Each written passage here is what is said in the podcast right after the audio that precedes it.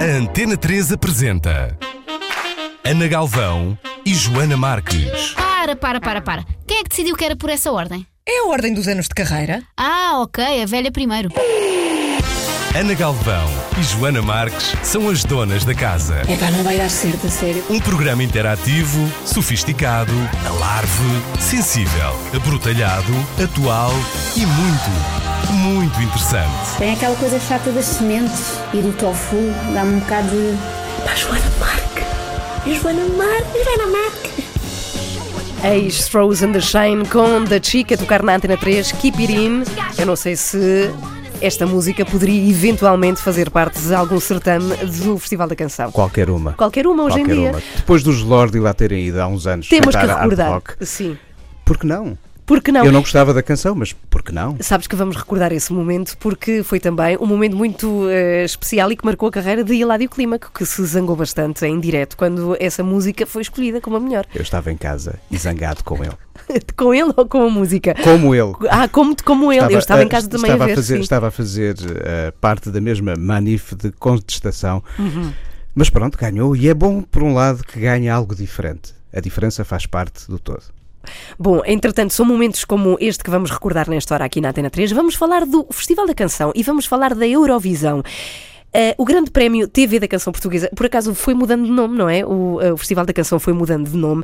Teve a sua estreia no estúdio do Lumiar na noite de 2 de fevereiro de 1964. E o objetivo era escolher pela primeira vez o candidato de Portugal ao concurso da Eurovisão, que tinha começado em 1956. Porquê é que demoramos tanto em entrar neste concurso? Várias razões explicam isso e, em primeiro lugar, uma espécie de isolacionismo ibérico face à Europa. A Espanha também leva algum tempo a entrar. Eh, chega um pouco antes de nós, mas leva algum tempo a entrar. E quando lá chegamos, eh, nesse ano, perdão, nesse ano de... Ah, tu desligaste o microfone, foi impressionante, foi de uma grande habilidade. Isto Já cá foi estás, Nuno. política iso- isolacionista a, a, a, A reivindicar.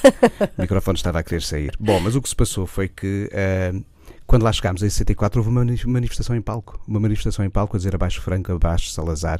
A Europa democrática que se estava a constituir no pós-guerra como uma entidade eh, que promovia outro tipo de valores que não os de um passado. Não via bem em Espanha nem em Portugal essa, eh, essa mesma maneira de estar.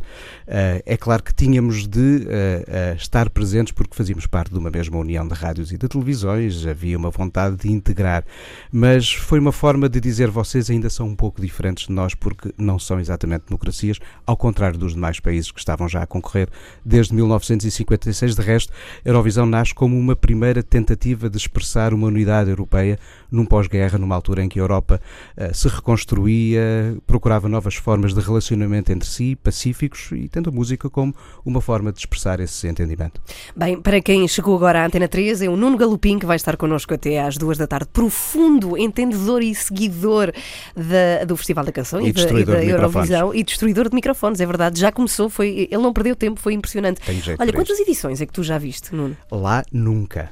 Nunca. Em casa. Porquê? Porquê que nunca aconteceu? Nunca calhou. Nunca calhou Mas lá porque ir. não, não quiseste? Porque... Ah, nunca calhou mesmo, Uhum. nunca ponderei essa ideia. Ah, de resto, desde 94 até 2015 vi o Festival da Canção sempre com os mesmos amigos, ah, em casas uns dos outros, a mesma equipa a votar desde essa altura. O ano passado foi a primeira vez que, ah, estando aqui nos estúdios para Uhum. fazer a locução em direto da- da- do final da Eurovisão, pela primeira vez em muitos anos não tive com esses amigos, antes era pequenito demais para essas aventuras. Sim, mas Mas lembras vejo desde criança. Ah, desde de- criança, desde criança. Uh, a memória mais antiga que tenho é do festival de 1971. It's a long time ago in a ga- galaxy far, far, far away. E em 72 tenho uma história quase gore. Uh, estava no casamento de uma prima em Castelo de Vide, caí com a mão dentro de uma prazeira, coisa Ah, que. que idade é que tinhas? Uh, cinco anitos. Uhum. Uh, uh, e queimei a mão, mas não deixei que me levassem ao hospital porque era a noite do festival. Então meu pai tratou-me das mãos e, como vês, está ótima. Bem, pois está, é verdade. Ganhou o Luxemburgo e ganhou a mão. Nunca mais esqueceste. Mas era um ritual familiar? Vias com a tua família? Via com eles e depois passei a obrigá-los a ver comigo. Uhum. Já tinha- Porque era uma coisa importante, não é? Reunirmos-nos todos à, à volta da televisão. Era um tempo diferente, era Sim. um tempo diferente em que a música, sobretudo no Portugal de pré-74, não chegava aqui com a mesma fluência em várias frentes de invenção como já chegava a outros países da Europa e por isso mesmo, desde meados de 60, o festival deixa de ser tão importante para certas músicas e nunca o foi mainstream e cool em muitas eh, expressões, é bem verdade. Uh, mas entre nós, eh, e sobretudo para a música portuguesa, foi até finais da década de 70, princípio da década de 80, uma janela importantíssima para, para lançar canções, vozes, relacionamentos entre compositores e letristas. Era um espaço mesmo onde se desenhavam êxitos que se ouviam durante o ano seguinte, muitos deles depois continuando a, a fazer a sua carreira. Bem, já falamos aqui da União Europeia de, de Radiodifusão e dizem que esta União, e já falaste disso também, está relacionada com a entidade da União Europeia, mas com eh, os membros terem esta União específica de Radiodifusão. Mas o nome Eurovisão pode enganar-nos de alguma forma, porque mantém-se o nome, no entanto, temos países como a Austrália e países que. e não fazem sentido Podíamos tendo o esta designação. Podíamos ter o Vaticano. O Ok. Vaticano faz parte desta mesma União e podia ter uma canção eh, representada, assim como outros territórios que não estão porque ou não querem eh, ou não estão para isso. É outra forma de dizer não querem. Eh, a Austrália tem uma tradição de ver a Eurovisão enquanto fenómeno de fandom há muitos anos. Do outro lado do mundo, a deshoras. Uh, e, eu tinha consciência disso quando via os grandes prémios de Fórmula 1 da Austrália, era preciso ficar à meia da noite acordado para ver as corridas. Eles fazem o mesmo para ver o Festival da Eurovisão. E há dois anos atrás foram desafiados, foram convidados a entrar pela primeira vez. E não é que apresentaram uma canção de primeiríssimo plano, voltaram a ser convidados no ano passado. E voltaram a fazer uh, um, um, brilharete. brilharete, um brilharete incrível, tanto que pelo terceiro ano estão presentes e, e creio que cada vez mais será difícil dizer à Austrália adeus e muito obrigado. O mesmo poderá vir a acontecer com outros territórios. Houve uma abertura Israel, televisiva houve eh, a participação de Israel. desde o final da década de 70 e no primeiro ano em que Israel entrou havia um aparato de segurança tremendo para que não acontecesse ali assim nenhum eh, Incidente. incidente e de facto foi, foi pacífica eh, a presença israelita, mas de facto alguns territórios, como esses e o de algumas ex-repúblicas soviéticas, que integram esta mesma união de rádios e televisões, por isso podem, por direito, o conceito de Eurovisão eh, transcende o conceito de Europa geográfica. Tem mais a ver com o conjunto de países que estão à volta deste espaço eh, televisivo e radiofónico. Bem, quando nasce, diz-se, eh, ou disse na altura que foi uma experiência tecnológica Uhum. de possibilidade de transmitir o mesmo evento para vários países ao mesmo tempo. Eh, mas Era uma eh, modernice. Sim, era, era uma coisa incrível, não é? foi, foi um bocadinho isso também, uma experiência para ver se a coisa corria como deve ser e correu. Correu como deve ser e desde logo, e quando as pessoas às vezes dizem "É, a Eurovisão hoje em dia está muito geopolítica, sempre o foi. No ano de 1956 eram poucos os países concorrentes e houve um dos países que não teve capacidade para enviar júris à, à, à final que tinha lugar na Suíça, Ah, pois confiou a dois suíços que votassem ah, em vez do Luxemburgo. Quem ganhou? A Suíça. Ah, e havia aquela coisa dos países votarem o- nos países vizinhos. Isso continua sempre Pois. e nós, enquanto não dermos independência às berlengas, não temos o voto do outro lado. temos sempre o dos espanhóis. Bom, temos aqui curiosidades do festival. Estima-se que 180 milhões de pessoas vejam o festival. Tu achas que isso é, verdade? muita- sim, é muita gente. E não nos podemos esquecer que no ano passado, pela primeira vez, houve transmissão em direto para um canal norte-americano e para Uhum. a China. É muita, muita gente. Pois. Bom, daqui a pouco, Nuno, vou perguntar-te assim as músicas que mais te marcaram de todos estes anos de Festival da Canção. Tão difícil. Pois eu sei que é muito, é muito difícil, mas a verdade é que há- é muito mais experimental a participação do Festival da Canção hoje em dia do que era antigo. Antigamente havia aquela noção de música de festival. Achas que se mantém ou que se perdeu um pouco essa Há isso, assinatura? E sempre houve, felizmente, belíssimos disparates. Em 1980 havia um trio belga chamados Telex que levaram uma canção kraftwerkiana à Eurovisão, chamada Eurovision. E o som é puro Kraftwerk. É claro que foi a minha preferida nesse ano. Dois anos a seguir, também da Bélgica. É curioso, a Bélgica às vezes traz eh, ousadias interessantíssimas. Vieram duas raparigas a dançar sempre curvadas, com os palitos nas mãos e um arranjo para metais e cordas, que é tudo menos o que o canon Eurovisivo pede. Ficaram lá para o fim. A canção Rendezvous ainda hoje é uma das minhas preferidas. Mas eh, é mais interessante ver do que apenas ouvir, porque a performance delas acaba por ser o corpo que faz eh, que- com que aquela canção eh, signifique qualquer coisa de diferente. Não basta ouvir o som, naquele caso é preciso o som e o vision. Olha o David Bowie a mandar-nos Sound and Vision, a coisa não falha. Pronto, já falei do Eh, Já David falaste Bowie. David Bowie, porque é uma missão que tu tens, que é falar em todas as tuas intervenções públicas, falas de David Bowie. Eu é fiz um isso? livro sobre marcianos para poder falar do Life on Mars. Ah, Pronto. foi só à volta disso que tu fizeste. Claro, Bom, era uma desculpa. Vamos ouvir uma música daquelas que tu há pouco me disseste, os ouvintes não estavam aqui a acompanhar, mas falaste de ABBA com Waterloo. É inevitável. E é interessante porque é a música que torna os ABBA famosos em todo o mundo e a carreira deles nunca mais parou. As donas da casa. 1974, os ABBA já existiam há dois anos, mas eh, não tinham a dimensão que depois ganharam com isto. Sabes que eles tinham sido chumbados no ano anterior na final sueca. Não eles tinham ideia. concorrido, e de resto é uma das coisas que eu gosto de partilhar sempre aos concorrentes eh, de novos festivais da canção, sobretudo aos nossos. Eh, não ganhar ou ficar de parte não quer dizer nada porque nunca sabemos o que o futuro nos guarda, pois os Zaba eh, foram chumbados na final sueca em 1973 e o que os deixou foi com uma vontade tremenda de voltar ainda com uma canção melhor. Em 74 foi o que fizeram. Waterloo era uma canção que bebia um pouco a atmosfera pop do glam rock. Lá estamos outra vez a bater a porta a um David Bowie, a uns Roxy Music, a uns Queen. Estávamos muito em sintonia com uma sonoridade da época, mas com uma luminosidade pop mais festiva. Eles foram mascarados a, a- um pouco ao, ao que era a imagem hollywoodesca da memória de Napoleão e da Batalha de Waterloo. Eu só não vi porque tinha acabado de ser operado aos olhos, mas tinha o meu pai ao meu lado a descrever-me como é que cada um dos Oh. cantores naquela edição estava a cantar.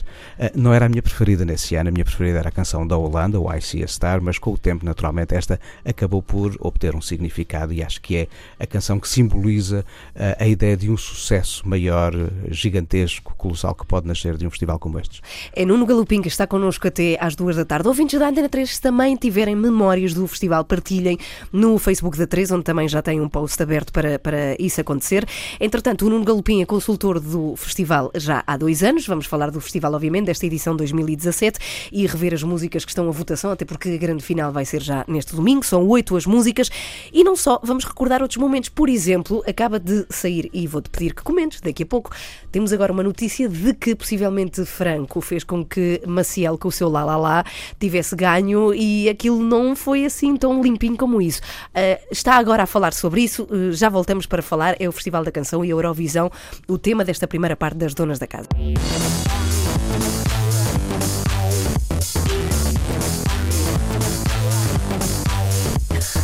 A alternativa pop. Nuno Galopim connosco a curtir os jingles de estação da Antena 3. Eu defendo que de- se devia editar um disco com os nossos jingles de Eu estação tenho, e tu. tenho aqueles discos históricos de jingles dos anos 60, 70 da rádio americana e são incríveis. E estes também. São bons, não é? Claro. Bom, ouvimos há pouco Waterloo de ABBA, eh, uma música de 1974, e estamos a falar precisamente da Eurovisão e do Festival da Canção. Nuno Galopim eh, está a coordenar todos os músicos que fazem parte da edição da- do Festival da Canção, foram este ano quantos, Nuno? Foram 16, 16 candidatos Uhum. para, em cada semifinal, que tiveram lugar nos dois últimos domingos, escolhermos ah, quatro em cada, para este domingo termos oito canções na grande final. Sim, e já vamos falar desta questão dos votos, porque é 50% júri, 50% televoto, Exatamente. certo? Já vamos falar disso e, sobretudo, porque é que este ano decidiram escolher. É uma coisa que também já tem vindo a acontecer. Artistas que eu acho que há cinco anos não seria possível, não é não ser possível, mas não se pensava que poderiam fazer parte, não é? Do certame do, do Festival da Canção. O Festival da Canção não estava ah, nos seus horizontes, se bem que todos eles tinham a memória do Festival da Canção nas suas vivências pessoais. Bom, falámos há pouco de uma polémica que se levantou há uns anos e que tem a ver com um facto histórico de uma música em Espanha ter ganho. Eu acho que Espanha só ganhou duas vezes o Festival da Canção. Foram 68 duas. e 69. Bom, em 1968, a Maciel ganhou o Festival da Canção com o La La La La, que era o La La La La. Que é não bem melhor que o La La Land, desculpem La- lá. E, eh, entretanto, surge uma polémica de que eventualmente poderia ter sido um arranjo de Franco. O, eh, enfim, isto, isto pode ser verdade ou não? O que é que tu achas disto? Pode ser verdade. Há um documentário que de facto lança essa hipótese, essa suspeita. Passaram alguns anos para que essa investigação pudesse eh, de facto ser posta em prática, Eh, mas em 1968 havia um candidato que parecia como o vencedor à partida, Cliff Richard, que era um nome maior eh, da música pop britânica e com uma dimensão europeia tremenda concorria pela primeira vez com o Congratulations. Toda a gente pensava que. se- Congratu- Ah, pá, incrível, é sim. uma canção histórica. Mas de repente ah, ganhou lá lá lá. Ah, Diz-se, diz esse documentário, porque é ele que avança com essa tese, que ah, a televisão espanhola teria ah, comprado conteúdos a várias estações europeias em troca de pontos. O sistema de pontuação era bem diferente, cada país tinha na altura 10 pontos para atribuir a cada canção, podendo fazê-lo como a entendesse. Se entendesse dar os 10 pontos todos a uma mesma canção, dava, tinha 10 para distribuir, distribuir como quisesse. E de facto, lá lá lá, ganhou. Uh, foi a primeira vitória espanhola. Espanha voltou a vencer no ano seguinte, mas no ano complicadíssimo em que ganharam quatro canções. Uh, Houve empate. houve um empate. Como é que se fez? Eh, E o que se fez foi que as quatro não havia, não havia forma de desempatar, o sistema de votação não permitia escalonar eh, aquele, como é que todas aquelas canções que acabaram com a mesma pontuação pudessem ser diferenciadas entre si, ao passo que hoje em dia há forma de o fazer. Já aconteceu até, houve um empate em 1991 e soube-se quem ganhava e quem ficava em segundo lugar. Há forma de desempatar. Não havia na altura, ganharam quatro. No ano seguinte, os países Mas nórdicos aí, e então como é Portugal não se- foram em protesto. Eh, E como, como é que se chegou à conclusão que então Espanha, em 1969, ganha? É uma, eh, eh, chega à conclusão porque é que, que tem mais. eh, No ano a seguir ao lá, Espanha, Holanda, França e Reino Unido Empatam, sim. empatam com o mesmo número de pontos. E não há maneira de, na altura, desempatar. A, eh, a apresentadora fica meio perdida naquele momento. Há o registro televisivo, está no YouTube, podemos, podemos recordá-lo aí assim, que assim entendemos sempre em casa. E eh, as regras não tinham forma de eh, eh, desfazer aquele nó. E de facto, as quatro foram apresentadas como vencedoras, as quatro repetidas no final da cerimónia. Foi longuíssimo, aquele final nunca mais acabava. Ou seja, foram quatro músicas Houve que quatro ganharam músicas a edição ganharam de 69. 69. E foi preciso depois pensar um novo sistema de votação e levar, lev- foi sim, mesmo assim, eh, levou algum tempo até que encontrássemos aquele com que hoje funcionamos e que está em prática desde meados da década de 70. A dada altura, houve um sistema de votação em que cada país enviava dois jurados, um com menos de 25 anos, outro mais velho, para que houvesse também essa, essa diferença de idades eh, representada Uhum, na forma de escolher as canções. Isso acontece eh, numa altura em que nós até temos classificações medianas. Uh, mas felizmente hoje creio que o sistema de votação é mais justo e neste 50-50 com o televoto acabamos por ter um balanço interessante entre um júri que tem de escolher porque é escolhido eh, em função das características que naturalmente tem, muitas vezes profissionais da música, da comunicação social, e o gosto popular que assim se juntam para decidir o quem. O ano passado, a ma- a maneira como esse sistema foi apresentado de uma forma inovadora gerou, eh, creio eu, a votação mais thrilling dos últimos anos Porquê? porque ninguém esperava que na reta final, de repente, uma canção que eh, ninguém, ninguém imaginava que pudesse ganhar, trepasse e passasse à frente de todas. Porque ano passado, no final da Eurovisão, primeiro cada júri eh, de sala de cada país deu a sua votação, como sempre se fazia. E no final, em bloco, entraram as votações dos, do televoto de cada país. E de repente era como se fossem valentes fatias de bolo a entrar em cima da mesa. E de repente havia um bolo enorme que foi o bolo da Ucrânia que passou à frente dos outros todos. A Jamala, não é? A Aconteceu no, no ano passado. Bom, mas o que é que significa para um país ganhar, e estamos a falar disto, de em 68 a possibilidade do Franco ter querido e ter feito para que isso acontecesse, o que é que significava para um país ganhar a Eurovisão? Era uma questão política? Era, Era um promoção de afirmação. artistas? Um momento de afirmação. Havia, havia um momento de afirmação, de- sobretudo de uma ditadura como a espanhola de então, de abertura ao mundo, uma necessidade de, de, através da política, também eh, ter depois consequências económicas. Naturalmente é por aí que as coisas sempre se operam.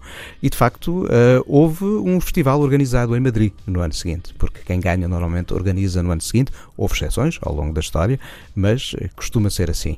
E de facto houve uma forma de, através da vitória de Maciel com o La La La, se falar de outra forma da Espanha de quem o noticiário internacional talvez estivesse a ser mais político, menos positivo e bem diferente do que então foi.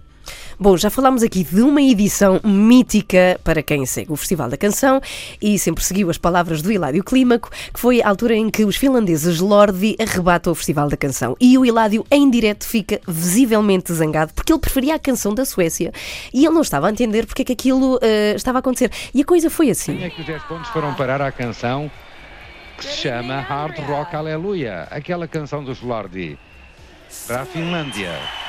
Dinamarca pro Finlândia, é impressionante. Os Hard Rock Aleluia, os monstrozinhos. Isto baralha-me extremamente. Isto baralha-me extremamente. Ele ficou de facto os monstruzinhos. Sim, foi mítico. Ficou histórico. Sim. Eh, o certo é que baralhou Eladio e baralhou-nos a todos nós, mas mostrou que tudo é possível Uhum. ali. A ideia da canção festivaleira, quando me falam na receita para a canção Eurovisiva, eu digo sempre que não existe, porque os Lordi são o mais oposto da ideia canónica da canção Eurovisiva, como a Jamala do ano passado. Uhum. Não há canção Eurovisiva, há canções. E em cada ano, o gosto popular, o conjunto de canções que ali estão, o júri, acaba por decidir como entende. Vão ditar, não é? O vencedor. Mas até o próprio Hilário Clímaco era uma figura que nós sempre associámos a muitas outras coisas, mas ao Festival da Canção, de facto. É, e, e essa questão também mítica das personagens que se ligam eh, à Eurovisão também perdeu-se um pouco, não é? Por exemplo, eu acho que ninguém sabe quem é que faz hoje em dia a voz do Festival da Canção. É, ou seja, aí temos mais qualquer coisa para começar a pensar e reconstruir de novo, porque essas relações com um passado tão rico ah, não se podem perder. E, porque nós precisamos sempre de não romper com as nossas raízes para continuar a inventarmos o presente e pensar o que vamos ter no futuro. E essas raízes fazem parte para que o futuro seja bem alicerçado. Bem, Nuno Galopim é o que podemos chamar um eurofã, pode ser? Sim. O que é que é um eurofã? Como é que tu descreves isso? Porque eu sei que há muitíssimos. Há de tudo. E há de todos os gostos. Eh, eu sigo o Festival da Eurovisão com entusiasmo desde 1971, por isso, e compro os discos, tenho a coleção dos singles. eh, enquanto, posso acreditar. Sim, os singles, os singles todos, eh, até à altura em que se fizeram singles em vinil, depois os CD singles na fase dos CD singles, e felizmente, desde 1999, todos os anos sai um CD que junta todas as canções numa só, é mais fácil de arrumar e infinitamente mais barato. Claro, claro que sim. Mas o que é que. eh, Há de facto eh, muita gente, é, parece cada vez maior este fenómeno do Eurofã. Ehm, Há quem é- é colecione coisa- selos, o meu avô colecionava Sim, sim, selos sim. e moedas, cada um, cada um vai escolhendo Mas as é uma suas coisa que canções. sempre, sempre existiu com esta dimensão, é mais uma coisa atual. A internet também ajudou bastante. A esta internet união. transformou, transformou bastante. A abertura a leste eh, fez com que o festival ganhasse uma outra dimensão e um novo boost de, de entusiasmo, quando na Europa clássica ocidental estava a perder um pouco esse vício. Isto porque o mercado da música há muitos anos que está muito afastado do que daqui sai. É natural. Poucas vezes eh, a Eurovisão, sobretudo no final da década de 80 e em parte da década de 90, esteve em sintonia com aquilo que eram os êxitos do momento do grande mercado da música pop internacional. Agora vemos uma canção como a de Loreen, há relativamente pouco tempo, ou a sueca, do ano passado, a passarem nas rádios durante o ano inteiro. Quer dizer que há um processo de reaproximação em curso. Há um PREC Eurovisivo, processo de reaproximação em curso. Não confundir com o PREC de 75. Ah, e, e isso quer dizer que ah, a Europa ah, não está a cortar com esta tradição. E se nós virmos as canções que este ano já estão a ser alinhavadas e apontadas a Kiev, ah, vindas da RAI, ah, da televisão alemã, a da televisão francesa, mostra que há aqui uma vontade de não baixar os braços e de apresentar propostas para chamar pontos. Ou seja, músicas que tenham mais a ver também com, com o público eh, geral de, de canções, não é? Sem dúvida. De rádio há, e de há- canções. Há ali canções entre estas que claramente têm pernas para andar durante o resto do ano, depois da noite de 13 de maio. Se bem que nesse dia eu espero que nós estejamos devidamente abençoados. Bom, mas a verdade é que os fãs da Eurovisão estão como que eh, unidos. Tu comunicas com muitos do mundo inteiro, é uma comunidade. Fiz isso, fiz isso nos anos 90, Uhum. hoje em dia nem por isso. Já não Vou fazes. falando com alguns Mas é uma coisa muito fervorosa e notou-se agora, sobretudo eh, em Portugal, com esta questão das, das votações e estas duas eliminatórias, mais com a primeira, com a participação do, do Sobral com o Salvador. Sobral, que é, é uma coisa que, que é muito, muito fervorosa. As pessoas muito rapidamente perdem as tribeiras, sobretudo numa idade em que é fácil eh, veicular a frustração de uma forma quase anónima ou sem encarar o outro nos olhos. E então dizem-se às vezes as maiores eh, barbaridades e também se partilham os maiores entusiasmos. E é preciso filtrar um pouco as coisas, por isso eh, eh, eu não tenho a mesma relação que tinha outrora eh, com alguns dos Entusiastas. entusiastas, porque é preciso ter filtros e, e- e não perder o tino. Bom, eu perguntei ao Nuno músicas que o tenham marcado de todas as edições. Foi difícil porque foram muitas. Já São ouvimos muitas. Waterloo de ABBA 74. de 74 Era um bebê de 6 anos eu. e agora temos mais uma. de- Mais recente. Sim. Mais é, recente. é o Rhythm Inside. da Bélgica a Sim. mostrar que é possível pensar canções pop, mas onde podemos fugir um bocadinho ao que estão a ser os presets mais usados pelas estrelas do momento, mas sem deixar de fazer uma canção que pode chegar às rádios no grande campeonato mainstream. Aqui está um exemplo em que a percussão e a voz fazem quase tudo. Quem é que ganhou em 2015? Em 2015 ganhou a Suécia. Bem, ele é uma enciclopédia é impressionante. Eu prometo-vos, ouvintes Quando da nós não ele não tem sabemos- nada à frente. Mas ele é sabe de fácil. cor.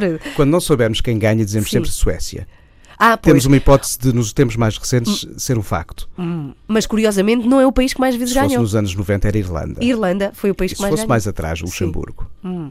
Há tempos e tempos. Pois. Portugal chegará. Estamos a falar hoje da Eurovisão e do Festival da Canção, até porque no domingo temos uma final com azul, oito músicas apuradas das duas finais que já aconteceram nas últimas duas semanas. Nuno Galopim é coordenador da escolha de todas estas músicas e já agora aproveito para te perguntar como é que tu escolhes artistas que vão participar e que este ano são verdadeiramente diferentes ao que temos tido. Eu e o Henrique Amaro. é Sim, tu e o dizer. Henrique. Uhum. Fomos nós os dois, senhor contente e senhor feliz, para estas escolhas. Uh, uh, tudo isto nasceu de uma primeira reunião tida uh, aqui na, na RTP há, há perto de um ano atrás.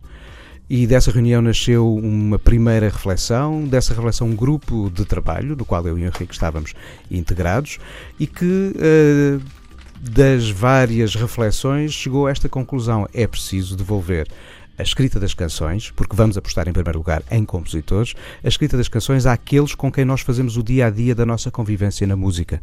Aqueles que fazem os discos, os discos que se ouvem na rádio, os concertos que levam as pessoas a ver música às salas de espetáculos, eh, seja nos cineteatros locais, aos grandes festivais. Ou seja, fazer com que ao festival regressassem os nomes que estão a construir o mainstream das várias frentes da, da música popular portuguesa e que há muito tempo estavam relativamente afastados daqui, porque se recuarmos à tradição do Festival dos anos 60, 70, princípio de 80, alguns desses músicos de facto passavam pelo espaço do Festival da Canção.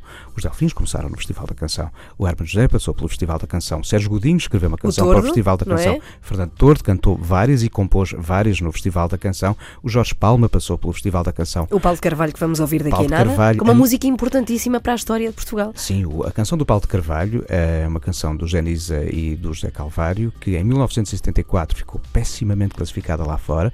É um exemplo magnífico da grande voz que é a do Paulo de Carvalho, um dos grandes exemplos da canção ligeira clássica portuguesa, mas ganhou um peso histórico porque na madrugada de 24 para 25 de abril de 74 foi a primeira senha usada eh, pelo movimento dos capitães, ou seja, o Festival da Canção acaba por ter uma expressão na história eh, da própria eh, vivência política portuguesa. E os livros que existem sobre eh, a história do Festival da Eurovisão, e há vários a analisar geopoliticamente estes mais de 60 anos de vida, não Tu esquecem tens, claro. Naturalmente tenho, eh, não só esque- não esquecem este, esse momento, como referem também o que de interessante teve o próprio festival RTP da Canção de 75, que era um festival que nascia da ebulição eh, de um tempo em que a política estava nos nossos dias a todas as horas, inclusivamente nas canções. Eh, e o Festival de 75 é um claro exemplo de como de repente este espaço foi ehm, também um importante veículo para o canto de intervenção, que fazia parte da nossa vivência, do nosso cotidiano musical de então. Bom, o que propomos é ouvir no final desta hora o E Depois do Adeus, do Paulo Carvalho, assim como representante grande dos portugueses no, no festival. Justíssimo. Embora a nossa maior, maior, maior ou melhor posição foi com a Lúcia Muniz, Foi, curiosamente. chegámos a estar em segundo lugar a dada altura na votação, Sim. foi em 1996, eh, o festival decorria em Oslo, eh, na Noruega, a Lúcia Muniz com O Meu Coração Não Tem Cor, uma canção do Pedro Osório, chegou a estar em segundo, acabou em sexto. E em sexto e não em quinto, porque na última votação de repente houve ali assim um twistzinho e, descemos um lugar. Mesmo assim, a nossa melhor classificação. Eh, temos relativamente perto, em sétimo, o grande, grande amor do José Cid em 1980 e a Festa da Vida do Carlos Mendes em 72. Nós temos possibilidade de ganhar algures o festival. Nunca aconteceu. Acontecerá. Acontecerá? Tens certeza Os disso? finlandeses Bom, nunca tinham É conseguido. verdade, é verdade, é verdade. Bom, falavas tu dos, dos escolhidos para este ano e de que forma vocês estão a tentar aproximar estas pessoas. Aproximar não, já são próximas, querem aproveitar esta proximidade para serem representantes do nosso país na Eurovisão. Tivemos hum, duas eh, votações em dois últimos fins de semana, envoltas em muita polémica. O que é que se passou? É sempre assim, as pessoas quando expressam as suas opiniões, algumas são treinadoras de bancada, outras são clubistas, umas são zangadas profissionais, eh, mas uma coisa é certa, falou-se muito do Festival da Canção. É Isso verdade, é bom. verdade, é verdade, é verdade. Eu acho que há muito tempo não se falava tanto do Festival da Canção e isso é interessante. Não acredito a 100% naquela altura, falem bem falem mal, falem. Eh, o falem bem e o falem mal fazem parte do todo. É importante ouvir o falem mal. Não se faz bem sem ouvir o que as críticas. Uhum. Uh, algumas um tanto uh, excessivamente agressivas são expressão de uma maneira de como a sociedade hoje em dia se comporta. E está tanto aqui uh, como na forma de avaliar relações com políticos, relações com prestações futebolísticas, relações com tantas outras coisas. a forma como hoje em dia as pessoas se expressam por poucas linhas através da internet, às vezes põe cá fora uma virulência, uma agressividade que no frente a frente não acontece da mesma maneira, porque quando olhamos Ah, os outros claro. pela frente somos um pouco mais diplomáticos. É verdade, é verdade. Mas eh, também é verdade que uma das músicas escolhidas para estar no domingo em votação, a do Salvador Sobral, tem uma brutalidade de visualizações que não é nada normal para um representante português no. ou possível representante português na Eurovisão. Não é? E, e eu acho que teve tudo a ver com isso. Há, com esta há- questão há toda. um efeito disso. Eu naturalmente não posso Não, não, eu sei quero, que não, e não quero devemos comentar, pedir isso, sim. E não quero comentar nenhuma das oito canções concorrentes apuradas à final, nem as oito que ficaram pelo caminho. A seu tempo gostaria muito de falar sobre todas elas, mas há de facto um fenómeno eh, de entusiasmo eh, online que se expressa quantitativamente no número Uhum. de visualizações. É facto. Não é a única, há outras canções também já com números substancialmente interessantes de visualizações a mostrar que, eh, e todas elas, todas elas têm já eh, dezenas de milhares, ou seja, há pessoas a querer ouvir as canções, para além do que aquela noite em direto pela RTP nos mostrou. Bom, o que acontece em Portugal é uma coisa para meninos, comparado com o que está a acontecer em Espanha, onde já Ui. temos partidos políticos envolvidos. Ui. É mesmo verdade, supostamente porque foi dúbia a escolha de Manel Navarro, o representante espanhol, e já está a meter os partidos políticos que questionam a televisão espanhola. Porque há ali assim uma questão de um problema de familiaridade entre a júri e a equipa que constitui uma das candidaturas e é preciso ter muita cautela com todas essas ligações éticas e por isso aqui as separações ficaram bem claras entre todos nós. Uhum. Bom, voltando à votação, temos um júri com profissionais da rádio que estão ligados à música, que são entendedores e, e têm eh, uma grande sapiência musical. E, é um depois- júri diferente, vamos ter um júri diferente agora, não são os mesmos que vimos nas semifinais, vamos ter júris regionais eh, a revivar um pouco aquela ideia dos votos que não chegam só de Lisboa. Ah, e porquê é que fizeram isso? Eh, para aqui sim também estabelecer uma relação com uma tradição. Eh, temos novos jurados eh, usando um formato antigo e é assim que as coisas se reinventam. Mas o que acontece é que há 50% de eh, validade de- da votação do júri, depois temos 50% do televoto. Já Isso está é aberto. justo? Já está aberto. Já está aberto, já é, a forma, votar. é a forma mais justa de que haja duas maneiras ou duas formas diferentes ou semelhantes, porque às vezes acontecem as coincidências, de avaliar as canções. O- os espectadores que estão em casa têm o direito de poder participar nessa escolha. E de resto as linhas estão abertas desde a passada segunda-feira. Se consultarem o multimédia da RTP, o Facebook do Festival da Canção, terão acesso aos números através dos quais podem votar até domingo nas oito canções candidatas. O júri fará o mesmo e no final saberemos quem ganhou. Garantidamente não se vai repetir aqui o que aconteceu em Espanha em 1979. Haverá um vencedor. Haverá só um. Mas como é que isso funciona? Portanto, temos o vencedor através do televoto, que termina precisamente quando as músicas forem apresentadas, e depois faz-se uma mistura com a escolha do júri. São apresentados os dois escalonamentos. Uhum. O júri votará, o- a votação será eh, transferida para uma escala, usando aqui assim um pouco a regra eurovisiva, e o mesmo faremos com o televoto, tal e qual aconteceu nas duas semifinais.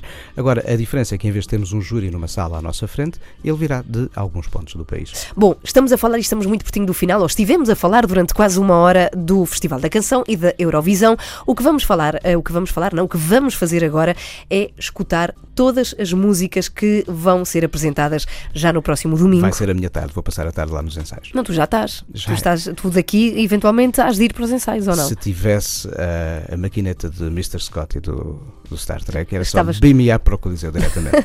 Portanto, vais passar o sexta, sábado e domingo completamente ocupado com o Festival da Canção. Aqui estão elas, são oito. Somos boa gente genuína e diferente, oscilando entre o valente e o choroso menos mal. Mas sobretudo tirando algum caso bicudo, pouco temos de sisudo, mas sem coração graúdo e derivado disto tudo. Somos gente bestial. E a vida que não pense que me vai escapar. Há sempre um dia novo à espera de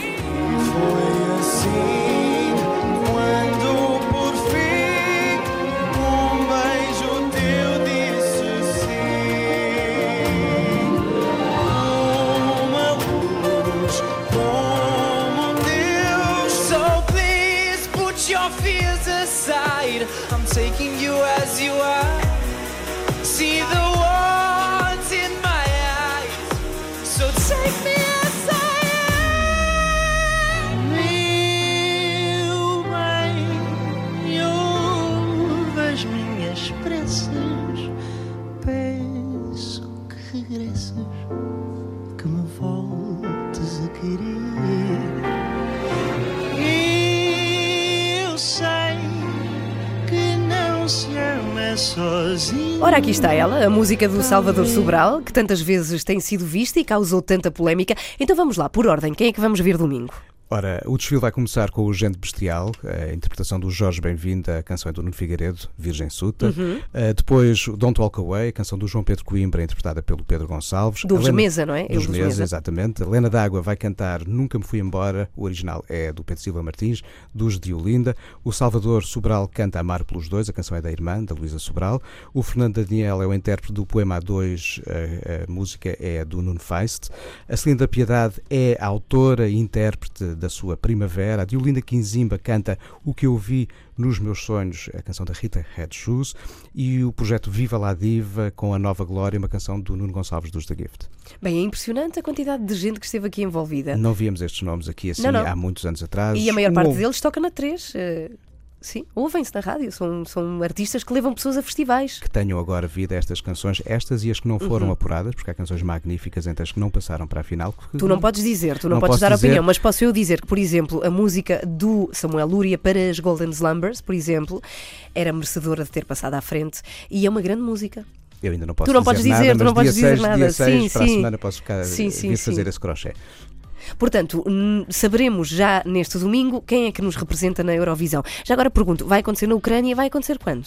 Vai acontecer a 13 de maio. Aham. Quem é que vai?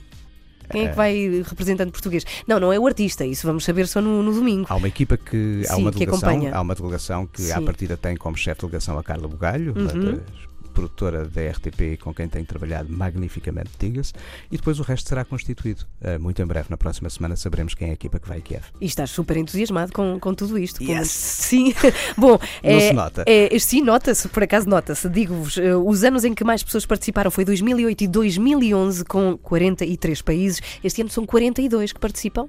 É, é um bocadinho menos. É um bocadinho menos, é só um menos, mas é uma boa fatia de É- países a participar. São, muita são muitas canções e daí a necessidade de haver as duas semifinais, o que é algo injusto para muitas esperanças de chegar à final, mas com tanta gente a concorrer é preciso haver crivos, eh, senão o programa não terminava. Olha, e pergunto, embora tu já tenhas dito aqui nesta hora que nunca acompanhaste mesmo ao Lá, vivo, eh, live, o Cá festival. sim, cá há vários festivais da canção portugueses, bastantes. Agora, Eurovisão, Eurovisão, não.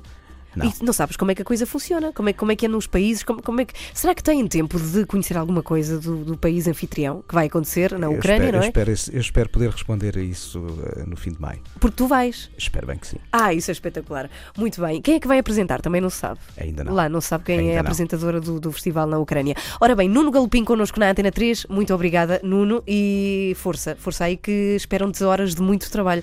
Grandes canções. Até domingo. Oito canções. Votem nelas. Sim. Votem nas vossas preferidas, por favor. Ok, votem, as votações já estão abertas desde segunda-feira e apenas fecham no domingo. E apenas fecham no domingo. Ok, então é votar se faz favor. Muito obrigada, Nuno, por vires partilhar aqui toda a tua sabedoria festivaleira. Beijinhos, Beijinhos Nuno, bom fim de semana. Antena